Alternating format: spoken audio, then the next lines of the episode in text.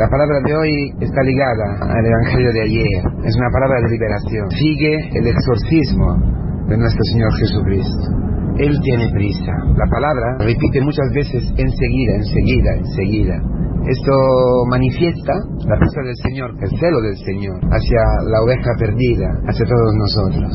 La prisa es el celo, porque, porque el Señor sabe muy bien que el demonio no descansa, que el demonio nos rodea constantemente para destruirnos, para matarnos, para atarnos, para engañarnos. El demonio utiliza cada situación, cada momento de nuestra vida para dañarnos, para esclavizarnos. El Señor por eso sabe que está el hombre, tú, yo, nuestros hijos, nuestro matrimonio, a menudo enfermo. Estamos enfermos. Tenemos una fiebre, una fiebre que era algo, era considerado en aquellos tiempos como un calor impresionante, muy parecido al calor del infierno, a las llamas del infierno. Es una anticipación, una antelación del infierno. La fiebre es una, antelación de lo que es eternamente el infierno. Porque un hombre, una mujer que tiene fiebre, y eh, la de la suegra de Pedro era una fiebre muy alta, no tiene ganas de hacer nada. Está como apagada. Ese es el infierno. La soledad y la incapacidad, la imposibilidad de entregarse, de amar. El infierno es la negación del hombre. Entonces es la negación del amor. De hecho, la suegra, leyendo de Pedro, leyendo bien el Evangelio, no puede servir. Y el fruto de la curación es el servicio, la diaconía, el amor. Porque un hombre, una mujer, es hombre y mujer en la medida que puede servir. Dice el Señor, cuando presenta su misión, dice, no he venido para que me sirvan, sino para servir y para entregar mi vida en rescate para los hombres, para los pecadores. Jesús es el hombre, Jesús es el nuevo Adán, Jesús es el hombre perfecto, la imagen y semejanza e del Padre es el Hijo perfecto, en el cual el Padre se complace, se, se complace, goza. Exactamente eso. ¿Por qué sirve? ¿Por qué ama? ¿Por qué no se defiende? ¿Por qué entrega su vida? ¿Por qué perdona? ¿Por qué pone su vida para rescatar al otro? Es decir, lo hago yo, muero yo, me entrego yo. Tú no puedes, no te preocupes, estoy yo. Ese es el hombre. Bueno, la suegra de Pedro no podía.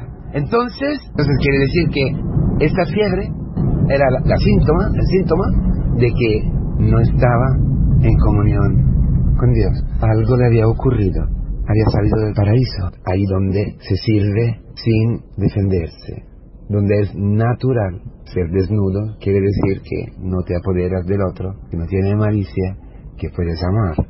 Entonces, esta suegra de Pedro es imagen de todas las veces de nosotros, imagen de nosotros, de nuestras familias, de nuestras comunidades, si quiere, de la humanidad, cuando no logra amar, de la humanidad que ha perdido el paraíso, que ha perdido la intimidad con, Dios, que no tiene, ¿eh?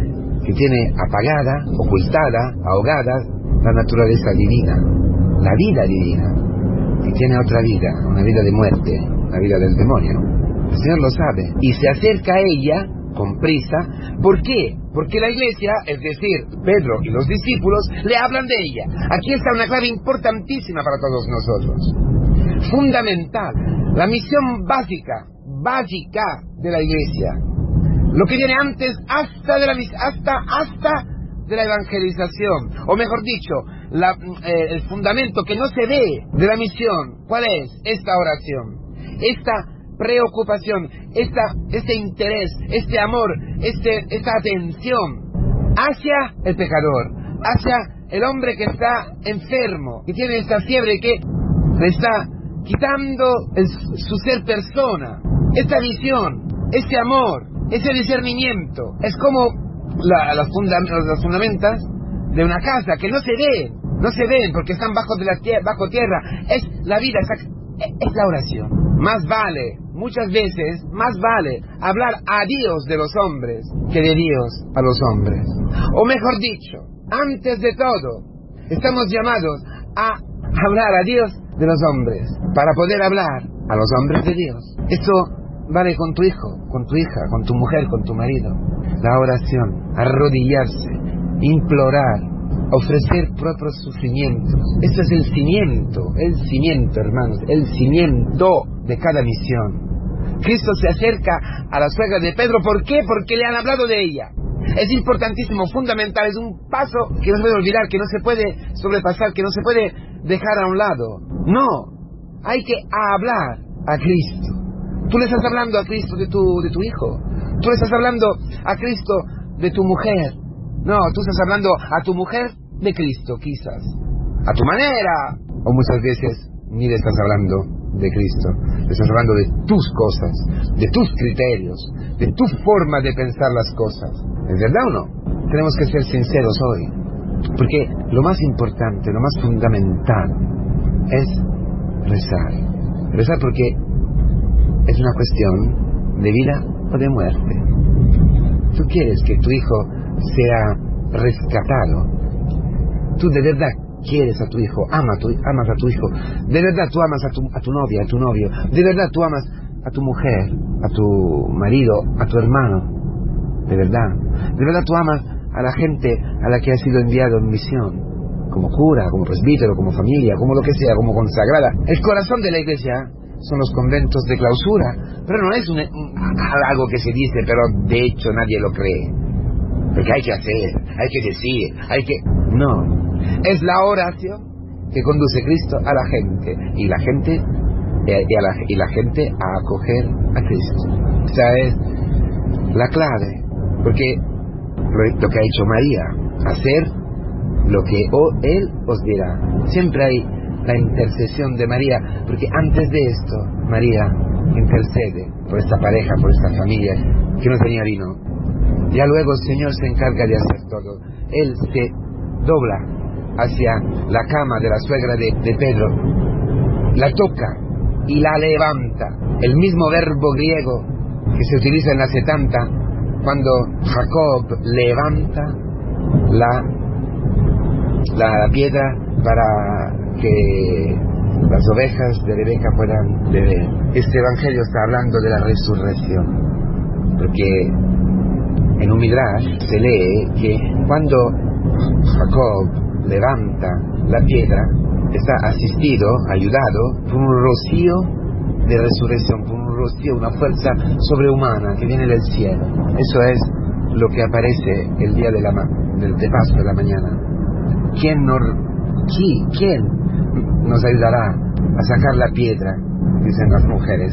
¿Quién nos ayudará frente a esta fiebre que tiene mi hijo en su neurosis, en sus pecados, en su... ¿Quién? ¿Quién nos ayudará?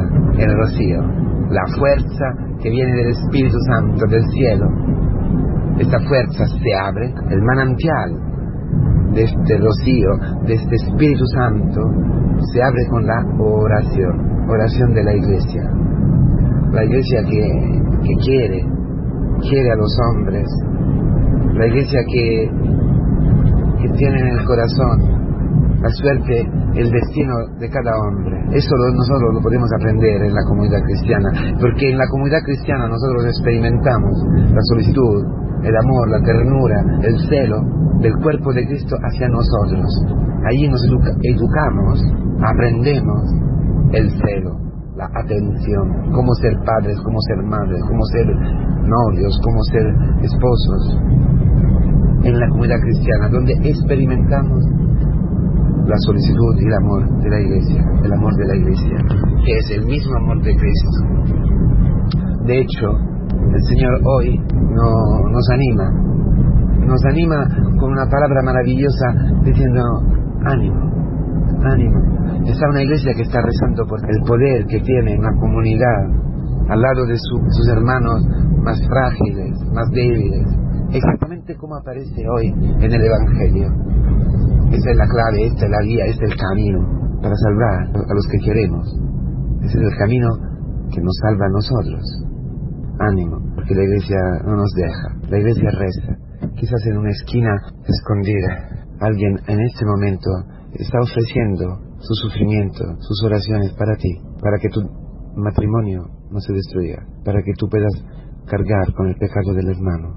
Y así tú también estás llamados a vivir en el cuerpo de Cristo la misma solicitud, el mismo celo, para que Cristo pueda llegar a la cama de quien está enfermo y no puede. No hay moralismos, no hay juicios. Cualquier juicio no tiene razón. Es algo absurdo. Cualquier juicio es absurdo, porque el hombre que peca, el hombre que se equivoca, el hombre que se porta mal, está esclavo, tiene fiebre. Lo más razonable es rezar. para el mundo es lo más razonable, lo más inútil. Nosotros sabemos que no es así, porque lo estamos experimentando, lo hemos experimentado. Ánimo pues, rezamos, dejámonos amar para amar.